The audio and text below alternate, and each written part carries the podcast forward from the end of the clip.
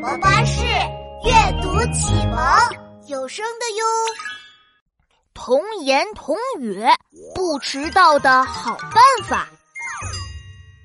早上，奇奇妙妙赶着出门上学。奇奇妙妙，动作快点，上幼儿园要迟到了。你们看墙上的挂钟，指针都快指到八点了。哎，我来啦，我来啦！哎呀，妙妙，你的拖鞋还没换呢。哦，换了换了，我换拖鞋。好了，爸爸，我们出发吧。哎呦，可是琪琪还没准备好呢。啊，琪琪，你快点啊，我们就要迟到了。可是琪琪却慢悠悠的从房间走出来。放心吧，妙妙，我们不会迟到的。哎，为什么不会迟到？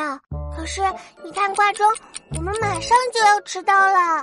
嘿， 因为我想到一个不迟到的好办法呀。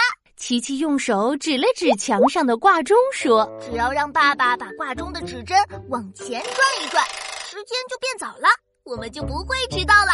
你说我是不是很聪明？”啊哇，琪琪想的办法好厉害呀！爸爸，你快去调时钟吧。哈哈哈！你们两个小傻瓜，时间是没办法停止的。你改变了家里的时钟，却改变不了真正的时间。你们看，太阳越升越高了。好了，快走吧。不然真要迟到了。哦，好吧，那我快快快，我还要得小红花呢。